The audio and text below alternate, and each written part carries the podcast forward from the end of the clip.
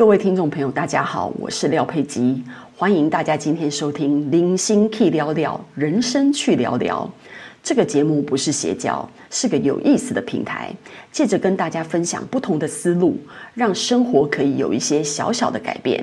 我们今天要讲的题目是：到底是喜剧好演还是悲剧好演？每一次奥斯卡颁奖典礼的时候呢，我们就会发现，都是那种剧情跌宕起伏的戏码。最能够受到评审的青睐，我们甚少看到那些喜剧可以入围的。通常是越悲伤的戏越有得奖的机会。但是你有想过吗？到底是喜剧好演还是悲剧好演？我个人认为，当然是悲剧好演。要演的悲伤比较容易，要使人发笑可没那么简单。人生其实也是一样，你要把人生演成一场悲剧，我认为比喜剧收场还要简单很多。我记得呢，我看过那个俄国。俄罗斯文豪托尔斯泰写的一部小说叫做《安娜·卡列尼娜》哦，我超爱这本小说的。这本小说呢，后来被演成电影，也非常好看。这本小说里面的一句话让我印象非常的深刻。它上面说啊，幸福的家庭千篇一律，但不幸的家庭却各有各的不幸。我在看这个片子的时候啊，会随着这个剧情里面的主人翁的人生，时而叹息，时而喜悦，时而悲伤。这样的剧啊，因为剧情丰富，非常发人深省，同时又很具有娱乐价值。但是在真实的人生里，你有想过，有些剧本是已经写好的，但是我们是否有能力去改写部分的剧情？我们不能选择父母。不能选择兄兄弟姐妹，也不能选择生什么样的孩子，也不能选择有什么样的亲戚，因为这叫做血缘。血缘跟努力无关，跟选择无关。你生下别人，或者是被别人生下的那一刻，都已经决定好了。这部分的剧本我们无能为力。但是你可以选择什么？朋友是你选的，另一半是你选的。工作是你选的，我们可以选择一部分的事情。好了，了解上那个以上的关系之后呢，你就可以开始思考人生的这场戏到底要怎么演下去。首先，我们一定要，我一定要你明白的一件事情就是，戏就是要有人配合演。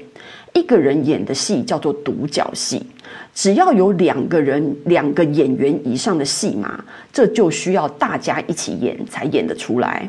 你明白吗？好，我来举个例子。假设说呢，今天有一个女人，她被家暴了，她嫁了一个渣男。好了，我相信不同的演员来演这场戏会是不同的结局。首先，渣男不是你选的吗？为什么有人选到好老公，你却选到渣男？我看你挑剧本的能力不怎么样嘛。OK，你可能会说：“哎呀，人家厉害的演员也演过烂片啊，又不是每一部片都会叫好叫座。”那我就说好，明白。那这样子剧本挑错了没关系。演到家暴这部戏的时候呢，有的演员会反击，有的演员呢就照着剧本演，直接被打。你听明白了吗？就算是家暴的戏，也是要有人去演打人的那一个，有人演被打的那一个，剧情才能产生。独角戏是演不了家暴的，所以什么叫做一步错，步步错？首先呢，就是你挑错了一个人，然后呢，你还跟这个错的人结婚，然后再毁掉你自己的人生。更妙的是呢，你毁掉自己的人生还不够哦，你还要继续跟这个渣男生小孩，然后还不止生一个，然后再毁掉这个小孩的人生。这个小孩呢，在破碎的家庭长大，然后误入歧途，然后再找一个渣男嫁了。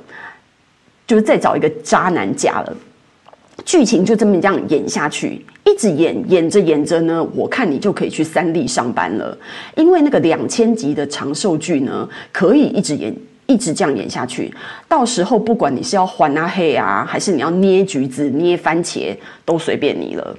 所以呢，剧本没写好。你要有能力在演之前呢，先检查一下剧本，消化一下剧情，想想看怎么演出比较好。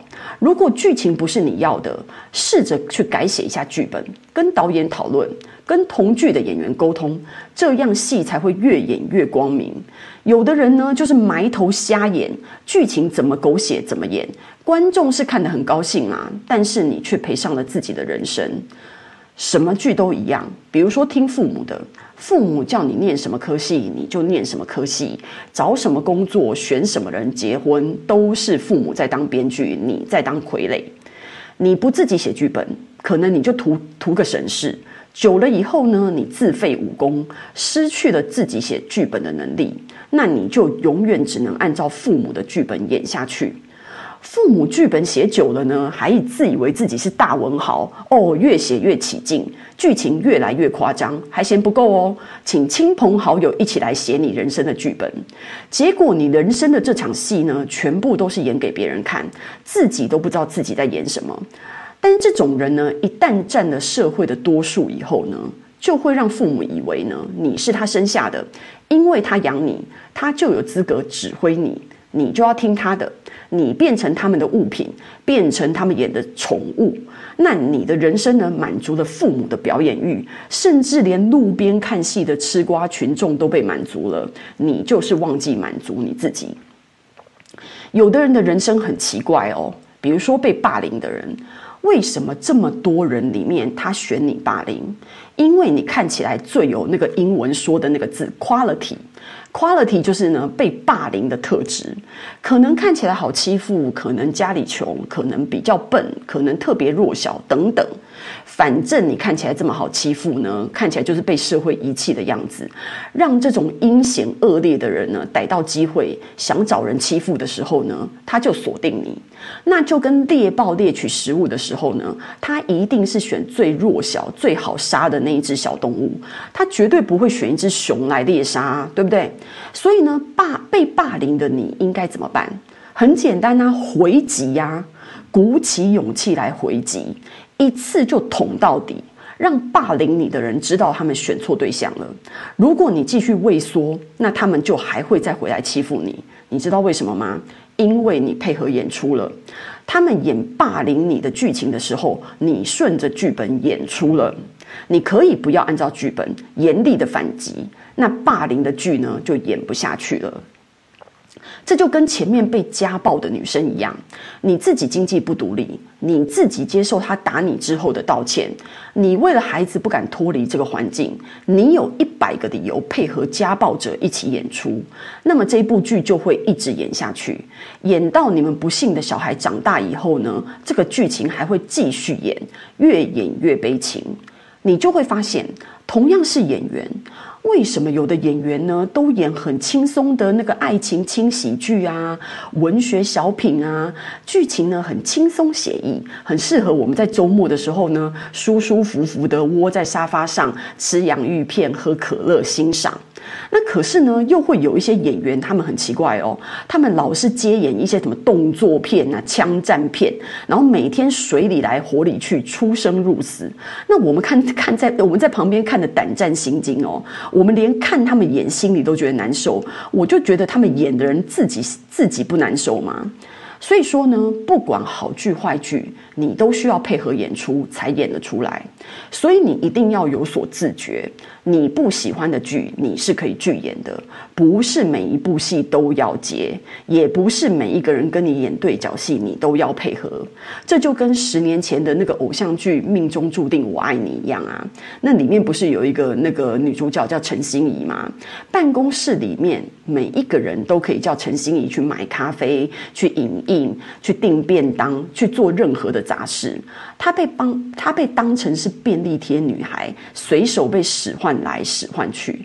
难道是办公室每个女生都可以变成陈心怡吗？我不觉得，是心怡，是陈心怡自己自愿配合演出，把自己演成一张便利贴的。换作是其他的演员，他们可能马上就会跟导演讲说：“哎，你找错人了，我不适合演这个角色。”所以我认为呢，不管是喜剧还是悲剧，它总是个剧，是剧就有剧情。这个剧场呢，可以是学校，可以是公司，可以是家庭，各种场景。重点是你要知道怎么修改这个剧情，边演边关心剧情的走向，才能把悲剧演成喜剧。请在人生的道路上自己写剧本，自己找适合的演员阵容一起演出，才能演出一部人生真正的喜剧。今天的节目就到此结束喽。我希望大家每周花时间听一点，给自己的小日子一些小启发、小想法。如果你是 Apple Podcast 的朋友，请给我留言与五星好评。如果你是 YouTube 的同学，请帮我动动手指，按下小铃铛，订阅我的节目，并且留言转发。我们下次见。